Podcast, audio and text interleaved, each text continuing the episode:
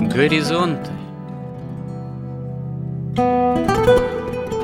Авторская рубрика протерея Андрея Спиридонова и Георгия Лодочника Люди, явления, события –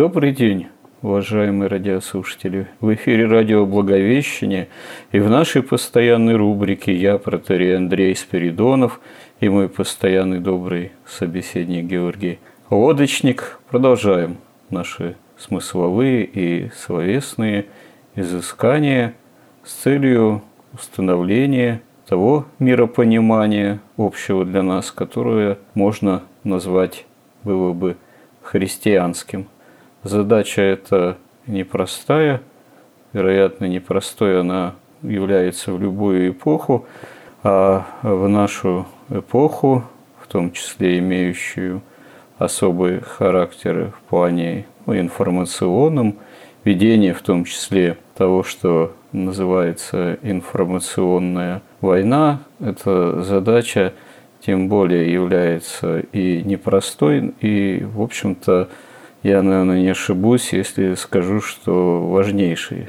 задачей для христианина как такового, потому что именно христианское понимание того, что с нами происходит, оно и может, скажем так, ответить на вопрос не один и своего рода извечный, но в стиле «кто виноват и что делать» и по ком звонит колокол, что называется. В прошлый раз мы в наших размышлениях остановились на том, что в качестве примера того, как и что может происходить с нами как народом, как этносом, как царством, как государством, обратиться, ну вот, к примеру, эпохи предреволюционной, эпохи нашей истории, сто с лишним летней давности, уже в историческом масштабе, в историческом периоде. Сотня лет – это не очень большой срок, но за эту сотню лет мы видим, что произошло очень и очень много событий, и, к сожалению, таких, по сути, событий результат которых вообще ставит под вопрос существование России и русского мира как действительно отдельной самобытной цивилизации. Ставит под вопрос вообще существование русской нации как таковой в будущем. Почему для рассмотрения ну, вот этой, можно сказать же, проблематики имеет смысл присмотреться к эпохе перед 1917 годом. Потому что это эпоха и достаточно противоречивая, и во многом нам на самом деле неизвестная. Потому что фактически за прошедшую сотню лет об этом времени, с одной стороны, было сказано очень много, а с другой стороны, было сказано очень много совершенно сознательной неправды. Именно поэтому, если мы обращаемся к этой эпохе, к образам этой эпохи, мы оказываемся, в общем-то, в довольно сложной ситуации. То, что многое известно о людях того времени, о государе-мученике, о его врагах, о его предателях, о тех, кто его действительно предал, о его сподвижниках, о тех, кто пришел фактически на смену во власти в России, которые явились людьми во многом беспринципными, которые явились носителями той самой революционной, материалистической, такой позитивистской именно закваски, мировоззренческой, которая до сих пор имеет власть над умами множества людей и до сих пор сказывается событиях нашей именно реальности и исторической, и современной как таковой. И вот вроде, с одной стороны, действительно известно много и о многих, а с другой стороны, что называется, ну вот есть, например, понятие «туман войны», а есть, э, можно сказать, ведь и своего рода туман истории, который порой не просто не рассеивается, а становится только гуще именно благодаря ведению войн информационных, именно благодаря, в общем-то, спекулятивным технологиям, которые в плане и идейном, и информационном служат как раз тому, чтобы создать совершенно не случайно, но превратное представление именно о прошлом, о нашем прошлом, не в последнюю очередь с той целью, чтобы исказить образ нашего настоящего и тем самым и исказить образ возможного будущего. Эпоха до 1917 года – это, с одной стороны, эпоха великого экономического подъема – это эпоха и, по сути, больших реформ, происходящих внутри страны, и одновременно это эпоха наступившего фактически духовного оскудения и эпоха, в которой явным образом вызревали те причины, которые привели к революционной катастрофе 1917 года, катастрофе как таковой. Почему оказалось возможным что этот исторический период себе сочетал и то, и другое. Казалось бы, зерна возможности великого развития, великое культурное становление и одновременно то, что обрушило Россию, историю России, историю нашего народа, именно вот эту революционную катастрофу, и привело фактически к миллионным жертвам и неисчислимым бедствиям и скорбям как таковым. В чем причина? Причина, конечно, это утрата веры. Когда, даже вот если мы посмотрим на историю Израиля, вот в Ветхом Завете, там повторяется всегда одна и та же картина, мы уже об этом говорили. То есть, когда у евреев все становится плохо, кто такие евреи? Это народ веры. Это евреи ветхозаветные и народ веры, настоящие православные и христианское, это русские были уже вот в наше время. И когда у них все плохо, они обращаются к Богу. И когда у них все становится хорошо после этого, они начинают считать, что это они достигли всего – у них как бы исчезает эта вера, умаляется вера, они впадают в язычество, в основном связанное, конечно, с сребролюбием, с мамонной, и у них все становится плохо, и они снова обращаются к Богу. Но это вот было в ветхозаветном евреи, вся в ветхозаветном еврейская история, она вся такая. Но у нас как бы циклы эти какие-то очень длинные – у нас был вот такой вот после того, как Россия образовалась, она образовалась именно как православное государство, как Третий Рим, как удерживающий теперь. И она все время возрастала, и как государство, и как территория.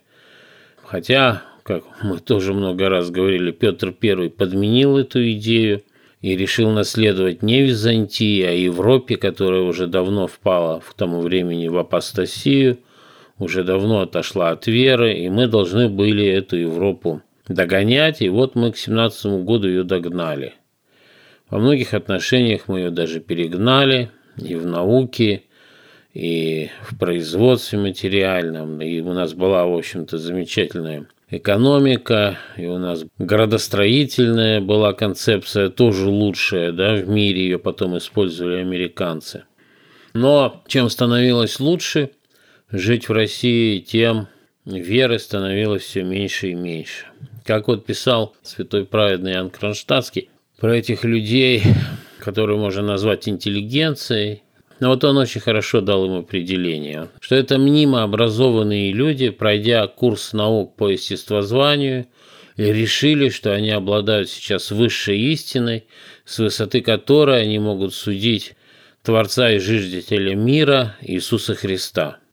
То есть так же, как случилось с евреями, которые в Вавилонском плену начали смотреть на тексты Моисея с точки зрения Каббалы, также и вот эти образованные, мнимо образованные люди, потому что тут вспомним опять цитату Иоанна Златоуста, что все зло в мире от незнания Писаний. И когда вот это знание Писаний было подменено знанием, допустим, математики, а как к тому времени там рассказывает вот Дмитрий Сапрыкин, историк науки, то, скажем, Петербург был столицей математических наук. Во многих научных областях Россия вообще лидировала, и там в 2015 году проходил химический конгресс, то есть она вообще там вот опять же, они приводят такие данные, что из 20 лучших технических вузов 9 находились в России. Но вот в отличие от Авраама, когда они познавали это знание, они утратили веру. И поэтому наступила вот такая катастрофа. Другое дело, что мы уже сто лет не можем выбраться из этой катастрофы. И вот я бы тут просто зачитал к дате вот расстрела царской семьи, или, если говорить, так сказать, точнее, это приношение нашей царской семьи в жертву сатане, вот на 105-летие этого события, вот написал протеерей Андрей Ткачев такой текст замечательный. Я не буду его весь читать, но все-таки я вот с ним абсолютно согласен, немножко зачитаю. Вот он пишет. «Грядет ночь убийства царской семьи но 105 лет с того 17 июля рассвета все не настает. И все, что сегодня с нами происходит, берет отчет от этой ночи. На Украине сейчас льется кровь, она льется из подвала Екатеринбургского дома Ипатьева. Кровь семи русских войн и трех революций XX века. Кровь гражданских бунтов и всех вспыхивающих бывших русских окраин Кровь, льющаяся на святой земле, на всем Востоке, в арабском мире и на Донбассе, в сожженной Сербии. И кровь от всех натовских преступлений на планете, кровь убитых и нерожденных сотих миллионов русских в потрясениях и в абортах. Вся эта кровь из подвала Ипатьевского дома. На нас она. Мы и теперь рождаемся и живем в темноте этой кровавой ночи цареубийства. Я все пытаюсь смотреться в ее беспроглядный черный ужас, и мне не хватает сил, сердца и зрения. Ночь наступила против всех правил в момент невероятного русского рассвета. Залитая солнцем, процветающая православная Россия моя, самое успешное государство на планете, самым лучшим за всю историю царем. Вершины интенсивности развития Николаевской России не знал не то что СССР, ни одна страна мира. Ну, и там дальше он описывает, какие достижения были, в том числе, например, ну, самое главное, он говорит, нужно же судить, главный какой критерий успешности власти, а прирастает население или не прирастает. Там за 20 лет там, правления Николая II население России увеличилось в полтора раза на 60 миллионов человек – или, например, там, ну, мы уже говорили, понятно, это самый оболганный человек, наверное, за всю историю вообще всего человечества. То есть все блестящие достижения, даже до него и Александра Третьего, его отца, о них о всех замалчивалось. У меня такое ощущение, что даже не просто оболганы, это все даже вплоть до последних лет, последних десятилетий какая-то особая тоже информационная война, особое восстание дьявола и на имя государя, императора, вообще царской семьи, потому что смута своего рода и информационная, и идейная вокруг его имени, она по-прежнему продолжается. Это началось еще когда? Это началось еще при его жизни, и это продолжается до сего момента. Один только вопрос с екатеринбургскими останками, насколько до сих пор является сложным и запутанным, и фактически даже люди верующие, почитающие государя, и имя его, и имя всей его семьи делятся порой на две непримиримые в идейном отношении партии относительно признания или непризнания этих останков подлинными. И здесь не видно даже пока возможности какого-то ясного примирения в одном только этом вопросе. Плюс Действительно, вот как отец Андрей Ткачев заметил, что уже больше сотни лет прошло, а возможности тоже восстания солнца правды относительно всего этого мы не видим в самом народе. И это поразительный пример, это пример, можно сказать, страшный и удручительный. Почему действительно русский народ за эту сотню с лишним лет пострадал совершенно беспримерным образом, пострадал в такой степени, что сейчас фактически вопрос идет о его существовании, о его будущем, и он окончательно до сей поры не вразумляется. До сей поры так и не принесено по сути покаяние в том же цареубийстве. И дело-то вовсе не в каких-то формальных внешних признаках покаяния, там, давайте пойдем крестным ходом каким-нибудь еще очередным с покаянными словами или молитвами, вот, или подпишем какое-то очередное обращение, или начнем собирать подписи на эту тему. Нет, дело не в этом, а в том, что покаянием должно явиться было бы само изменение жизни нравственно-духовной, гораздо более серьезное и не в отношении там нескольких процентов населения, которые умеют переступать порог храма, а по сути, по сути. И мы видим, что уже сколько времени идет эта новейшая война на Украине, а мы не можем сказать, что в мировоззрении, в миропонимании современного русского человека произошел бы какой-то нравственно-духовный перелом. Наверное, какие-то тенденции есть развитие в этом направлении, но нельзя сказать, чтобы они носили качественно такой переломный характер. Почему такое вот средостение, средостение зла, можно сказать, зла как духовного ослепления до сей поры властвует над нашими умами и сердцами, то есть над умами и сердцами ну, массы нашего народа как такового. В чем и здесь основная причина? Но здесь, мне кажется, две основные причины. Дело в том, что вот я смотрю, даже православные каким-то образом соединяют православие с возношением большевиков. Они считают, что царь, вот как раз царское правительство все провалили, проиграли войну, там всю страну развалили. После этого пришли временное правительство, они совсем ее поставили на грань небытия, что может быть и близко к истине. И большевики ее собрали и построили самое справедливое на земле государство. То есть они прям так вот и пишут в комментариях. И это у них сочетается каким-то образом с рассказами там, библейскими о Каине, Вавилоне, о царстве, то есть что большевики полностью соответствуют и Каину, и Вавилону. Они соглашаются, что да, зло – это Каин и Вавилон. Но когда говоришь, что вот как раз большевики-то, они же принесли в жертву царскую семью, это Каин, они строят вот этот мир, ну, вечный, совершенный, они борцы с Богом, богопротивники, они опираются на науку, и, в принципе, на магию, науку как начальное звено магии.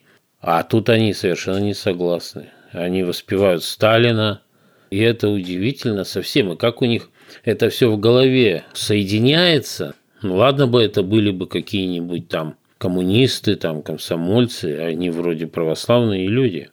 Это объяснить можно только вот двумя вещами, на мой взгляд. Первое – это то, что нас три поколения воспитывали в марксизме-ленинизме.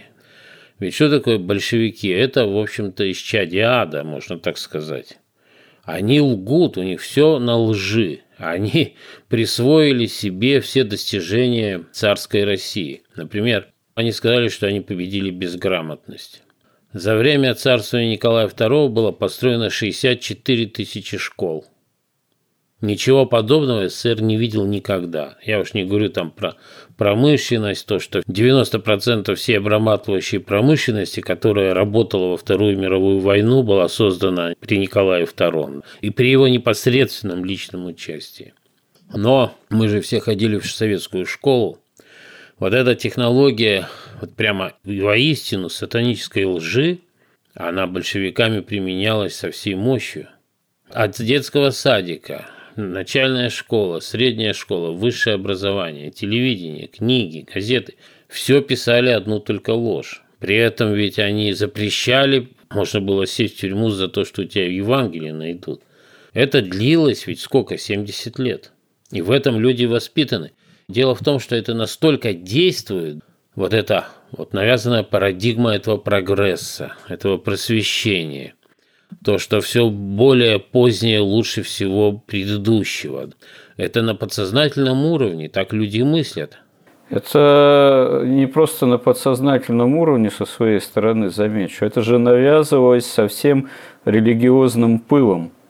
И навязывалось именно с таким э, религиозным пылом, религиозной, по сути, идейной составляющей, ну, по сути, подмена понятия Царства Небесного там светлым будущим, ну и так далее и тому подобное, все в этом ряду, что это падало на почву сердца человека русского, которое тысячу лет добрую, почти тысячу лет было воспитано на сугубо религиозной почве православия. И почему-то этот суррогат идейный, именно суррогат этой лжи, как вы говорите, навязываемый с таким вот именно религиозным пылом, и лжи-то действительно сатанинской, он оказался таким, в общем-то, по сути, действенным. Это я как помню еще когда-то, когда было модно приглашать священнослужителей на разные там ток-шоу,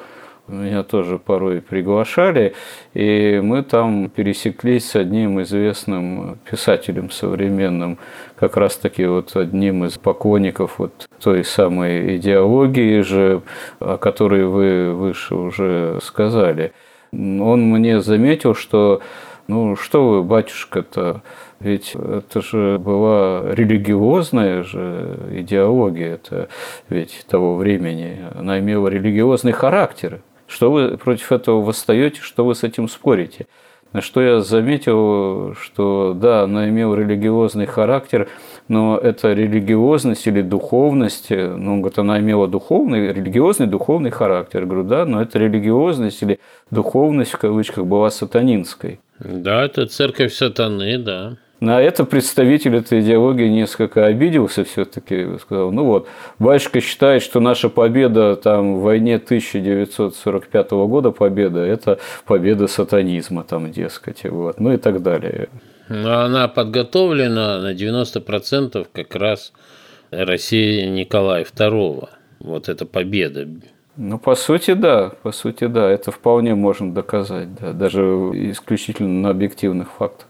Дело в том, что это еще ведь насилием навязывалось. Вот я потом только стал вспоминать, когда я там был, не знаю, в классе в пятом-шестом, и когда вдруг родители, вот к нам приходили, например, дедушка с бабушкой, да, а их там раскулачили, там сослали вот на этот Урал, и я ничего не знал, потому что никогда об этом не говорили в то время.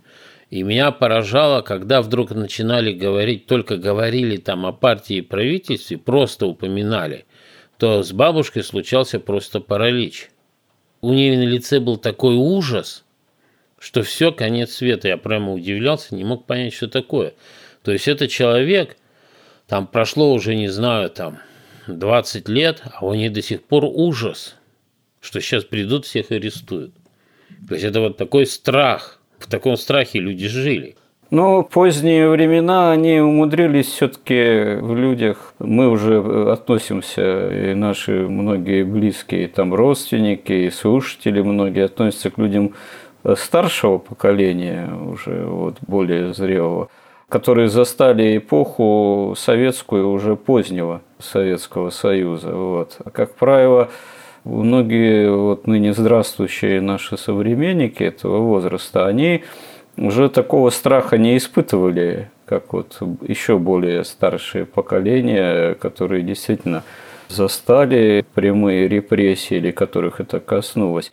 И вот показательно, что э, наши ныне здравствующие современники, многие все-таки действительно с таким ну, пиететом относятся к позднему Советскому-то Союзу. И я хочу тут тоже, кстати, заметить, что некоторые наши слушатели, которые относятся к нашей передаче, к нашей рубрике положительно и с интересом, они иногда нас упрекают, что вы все воюете с Советским Союзом, дескать. Вот. Не все, конечно, но есть ряд тоже тех, кто относится к нашим именно слушателям как таковым. Что мы тут можем на это ответить? Ну, во-первых, мы не можем все-таки воевать прямо с Советским Союзом, потому что его уже не существует.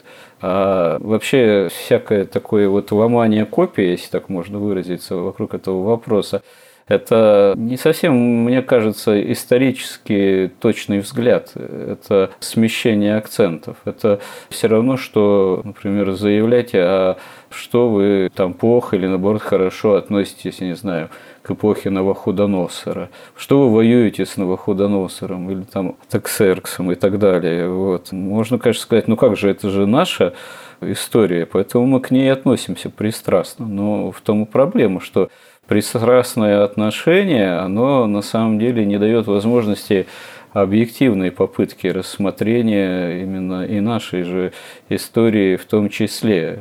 Советским Союзом воевать бессмысленно. Это совершенно конкретная наша история. Тут дело не в том, что его надо или обелять, или оправдывать, или э, именно вот э, в какой-то степени там якобы осуждать. Просто очевидно должно быть, что совершенно объективно, с исторической точки зрения, Советский Союз э, просуществовал недолго. К тому же он имел ну, разные все-таки периоды. И когда как раз-таки он достиг некого развития и внутреннего благополучия, видимого вроде как, он очень быстро и развалился. И развалился ведь не под натиском внешнего там, врага и внешних причин или там только холодной войны, а развалился в первую очередь благодаря внутреннему предательству элит как таковых. А как ведут себя элиты, в том ином царстве, государстве, это весьма показательно, это объективный фактор.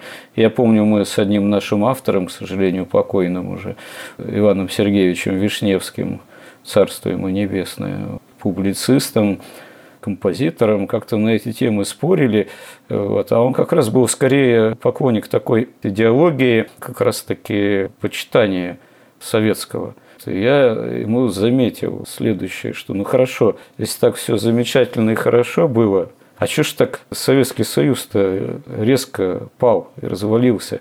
И почему это произошло именно по таким внутренним причинам? Но он нашелся ответить только что-то следующее. Ну, слишком много предателей оказалось.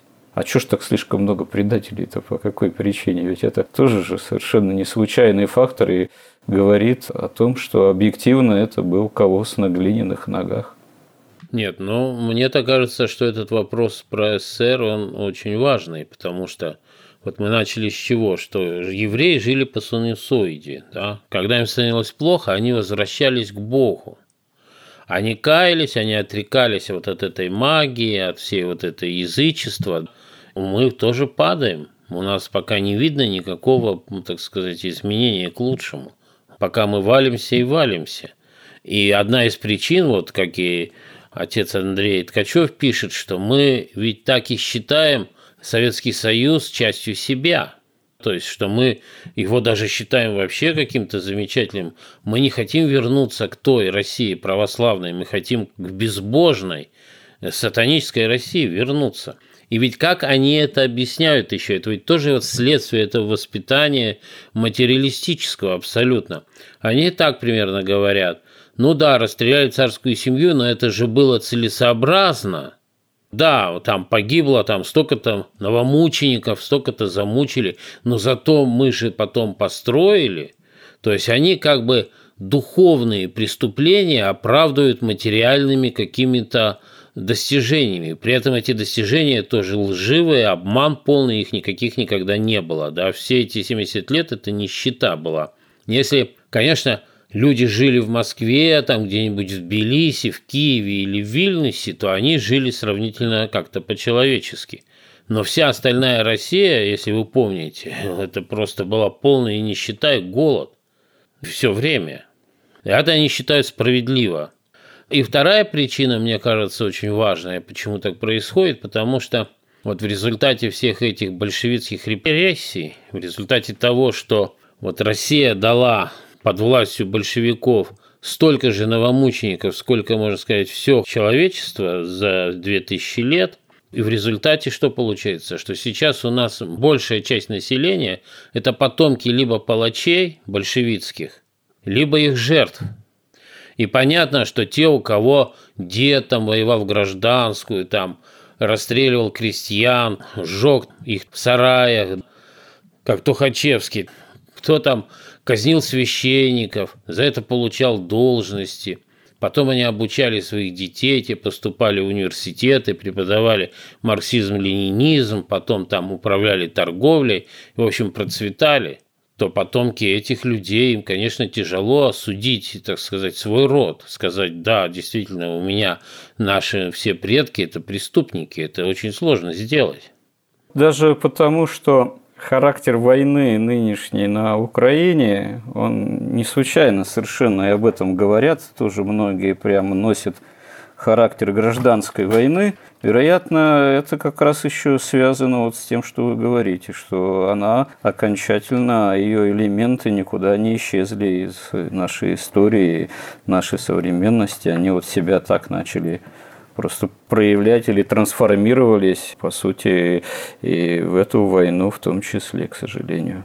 И если мы посмотрим на современную элиту, то там, в общем-то, много людей, которые прекрасно процветали в СССР, их родители. Какие-то высокопоставленные комсомольцы там или воры в законе, то есть это люди как раз СССР. И тут, если как бы вернуться к такой духовной части вот этой истории – то нужно вспомнить, что не удалось русской элите, то, что удалось Аврааму. Вот о чем хотел сказать. Вот если помните, Авраам, когда он уже пришел вот эту землю, там наступил голод. И он спустился, как там написано, в Египет.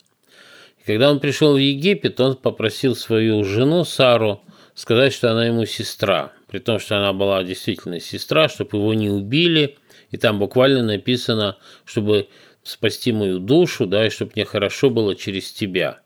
Вот для современного человека это кажется чем-то вообще какой-то продажей жены там, ну то есть совершенно каким-то чудовищным поступком.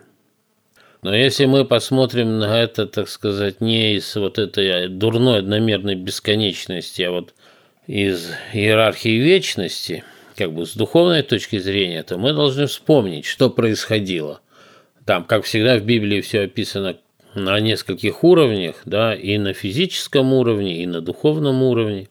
Но на физическом, можно сказать, что происходило. Перед этим уже Авраам как бы предварительно был заключен с Богом, у него как бы завет. Ему Бог обещал, что он произведет от него народ, если он будет исполнять его заповеди, все, значит, он должен был этот народ как бы стать прародителем его, должен был исполнить вот эту свою часть завета. Если наступил голод, значит, он не должен был погибнуть. Он пошел в Египет, где голода не было. Но в Египте в то время были такие нравы, что его бы точно убили из-за Сары. Убили бы, и он бы нарушил завет с Богом. А ведь мы же, как вот Иоанн Крестьянкин говорил, мы же не пешки в руках Бога, мы сотворим историю. Если ничего не делать, ничего не будет. Поэтому Авраам и как мог исполнял этот завет. Он пошел туда. Но учитывая реальность, что там такие нравы, он вот так сказал. И при этом он проявил, я бы сказал, чудеса просто веры и доблести. Потому что он, тем не менее, верил Богу. То есть он рисковал своей честью, честью своей жены, чтобы исполнить завет – но веря, что Бог не допустит поругания этого, что и произошло. И как бы виноват в этом был не Авраам, а это нравы Египта, за что Египет и поплатился, в том смысле, что он ему потом и Аврааму дал там все эти богатства, с которыми он вышел. А если говорить на духовном уровне, что это было? Мы же говорили, что Авраам – это был первый человек веры. Эпоха знания закончилась, потому что все знание было превращено в магию. И с тех пор борьба начинается богословия, веры с магией. А что такое Египет? Египет – это была самая тогда развитая, блестящая магическая цивилизация. И вот он идет, то есть в этот голод можно еще одновременно трактовать как? Что это же Авраам после 420 лет уже рассеяния, когда знание уже рассеялось, и оно в Египте оно сохранялось в виде магии. Магическое знание от знания богословия отличается, то есть она описывает одну и ту же реальность, но отличается чем? что мы познаем эту духовную реальность, чтобы творить волю Божию, как мы молимся, и чтобы на земле была воля, как на небе.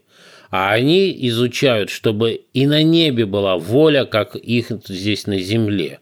В этом отличие. Поэтому вот я говорю про науку, как наши элиты, когда стали изучать науку, они отвергли веру, они утратили эту веру. А если с этой точки смотреть на то, что делал Авраам, Значит, что такое Сара, его жена? Это его сердце. То есть женщина – это стихия сердца, Авраам – это стихия разума. А где находится вера? Вера как раз в сердце человеческом. Как писал Феофан Затворник, если нет веры в сердце, то нет ее нигде. То есть, испытывая голод, так сказать, знания, он идет туда, где оно есть, но это магическое знание – оно еще намного более совершенное, чем вот это наше научное, материалистическое. Он идет и рискуя чем? Рискуя своим сердцем, рискуя своей верой. Но ему удается получить знание и не потерять веру. Все это проявляется на физическом уровне, что он получает там богатство, золото, серебро, всяких скот, и возвращается к себе уже, так сказать, не с пустыми руками. Вот это нашей аристократии не хватило, потому что там уже сколько лет от Петра Первого это все западничество, подражание Западу, возвеличивание Запада. Да, но смотрите, откуда наша аристократия того периода времени могла бы действительно не просто бы почерпнуть некое знание там объективное, ну пусть даже имеющее позитивный характер, и при этом сохранить веру. Оно же обратилось к весьма-весьма вульгарным источникам знания. Ведь марксизм – это крайне вульгарная степень вообще какого-либо материализма и позитивизма. Это скорее инструмент, специально созданный магическими силами вовсе не для того, чтобы отдельные представители человечества там, или отдельные представители народов э, были бы посвящены даже с их точки зрения, наверное, в истину истинное знание. Это инструмент именно для столкновения народов, инструмент для социальных э, манипуляций. Я думаю, вот в смысле тот же вот марксизм как таковой, которым в первую очередь в кавычках наша передовая интеллигенция вооружилась, это даже для представителей самого какой-нибудь там в кавычках же но высокого магизма является вполне вульгарной областью применения знаний как таковых. Знаете, вот э, Валентин Катасонов, например, недавно такой написал статью небольшую, а такой Жак Аттали, французский там, такой мыслитель, написал 100 книг он уже, да, он там и консультировал ветерана, в общем, такой входит в элиту из элит, в общем, второй вот этот вот, который Давосом-то руководит. Клаус Шваб какой-нибудь? Да, Клаус Шваб, да, второй такой. Он уже давно там написал, еще там в 90-х годах, все описал технологию. Он говорит, что мы вот этих как бы, я не помню какое слово, типа идиотов было использовано, да, или там глупцов. То есть они сами от себя отсортируют. Мы создадим такие условия, что идиоты, там, глупцы, они сами пойдут и себя выявят и соберутся там, грубо говоря, в какую-то кучу, где мы их спокойно утилизируем. Это как есть понятие, у них же полезные идиоты. Это у Ленина, да, он считал интеллигенцию полезными идиотами, собственно. И не только полезными идиотами. Можно вспомнить, что он говорил, является ли интеллигенция мозгом нации. Он там другие слова употреблял, как известно. И характерно, что сама же русская интеллигенция в представителях, таких в кавычках живущих представителях, как Ленин, как относилась-то к самой же себе, по сути. Ну вот это как раз марксизм, это либерализм, это все такие системы, это вот феминизм – это все такие, так сказать, идеологии, которые отделяют идиотов от нормальных людей. Те, которые в это верят, они сами для себя становятся карой небес и тьмой, и сами себя обрекают на этот вот электронный концлагерь, к которому мы как бы все ближе, ближе. Вот у нас уже утвердили цифровой рубль, и там работы идут по этому искусственному интеллекту. Ну а сами люди такие, представители типа Ленина того же, они верят в свое дело-то? Ведь э, Ленин же действует явно с таким религиозным пылом, только пыл это явно бесовский, по сути. Ну, Ленин, а видно, что он просто совершенно ненавидит Россию и русских. И ведь также весь марксизм – там же 99% марксизма описывает, там, как устроен капитализм, тоже передергивая все, обеляя ростовщиков и всю вину сваливая на тех, на промышленников. Да, там он решал свои проблемы, точнее, проблемы Рокфеллеров и Ротшильдов, да, и прекрасно их решил. То есть задача его была натравить народ не на банкиров, которые действительно кровопийцы, да, а на их собственных работодателей. И с чем они, в общем-то, прекрасно справились не только в России, а и в Западной Европе. Там до революции не дошло во многих местах в большинстве, но тем не менее ростовщики получили полную власть. Там началась такая война между национальным промышленным капиталом и интернациональным ростовщическим. В результате вот в том числе и помощи Карла Маркса, ну и в том числе, конечно, его, ведь он же стал известный почему? Потому что все силы СМИ, которые полностью контролировались вот этим как раз финансовым капиталом, они были направлены на то, чтобы его раскручивать. И с помощью критики, и с помощью восхваления, тем не менее, он стал абсолютно известный. Хотя были другие экономисты в то время, которые писали намного более здравые вещи, в том числе и наши, русские, там тот же Шарапов, там, о которых никто ничего не писал просто игнорировали самые очевидные, так сказать, вещи.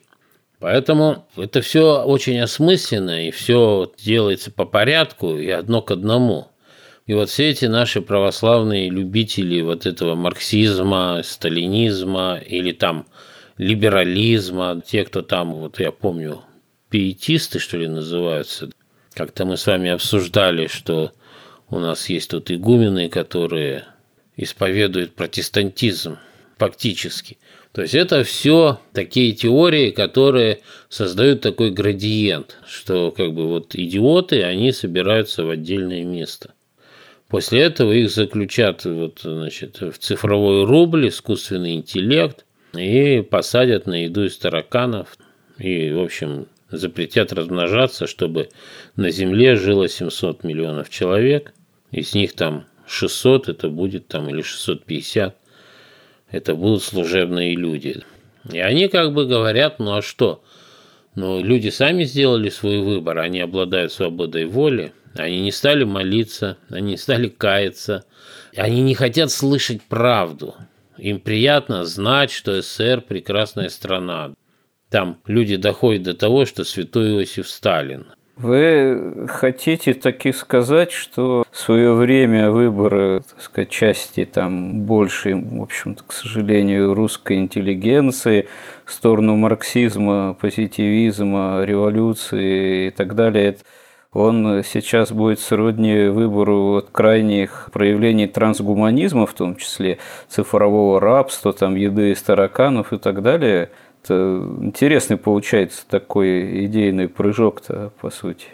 Это не идейный прыжок, это такой двухтысячелетний план сатаны, который, если на него смотреть, вот просто буквально, там, начиная от распятия Христа, как он последовательно выполняется, шаг за шагом. В том числе ведь Почему наша интеллигенция-то это вообще, это, там никаких шансов нет.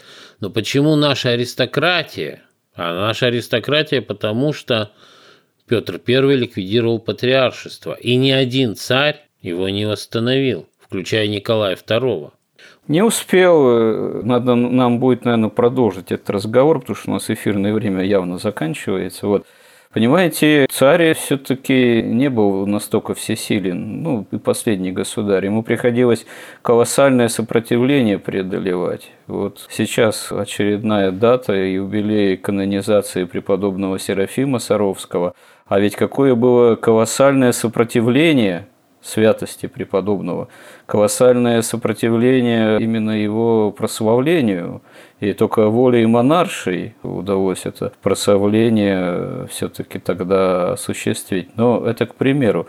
В общем, мы, как всегда, это лучше всего получается, поговорили о том, кто виноват – что делать, э, да, по-прежнему остается не то чтобы под вопросом, об этом говорить сложнее. Собственно говоря, о том, что делать-то мы и пытаемся говорить, но вот как раз-таки, да, все упирается в покаяние, за цареубийство в том числе. И мы еще как народ почему-то никак к этому не подойдем. Ну, продолжим об этом в следующий раз.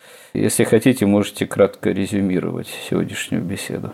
Мы должны понять, что история земная человечества – это история разделения, отделения добра и зла. «Не мир я принес, но меч», – сказал Христос. А мы все время пытаемся соединить как бы Христа и сатану, православие и большевизм. Это безумие просто. Мы должны отделиться от этого, вернуться к православию, к чистому, без либерализма, без феминизма, без большевизма, и марксизма, ленинизма, без материализма. Очиститься нам надо.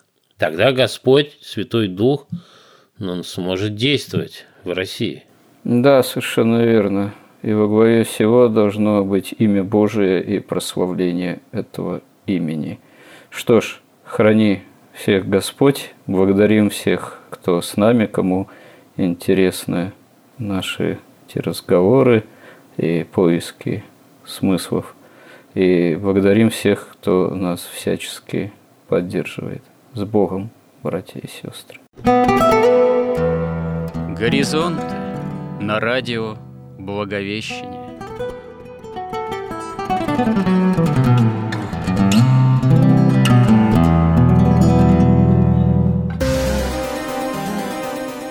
Разговор вели протеерей Андрей Спиридонов – и Георгий Лодочник –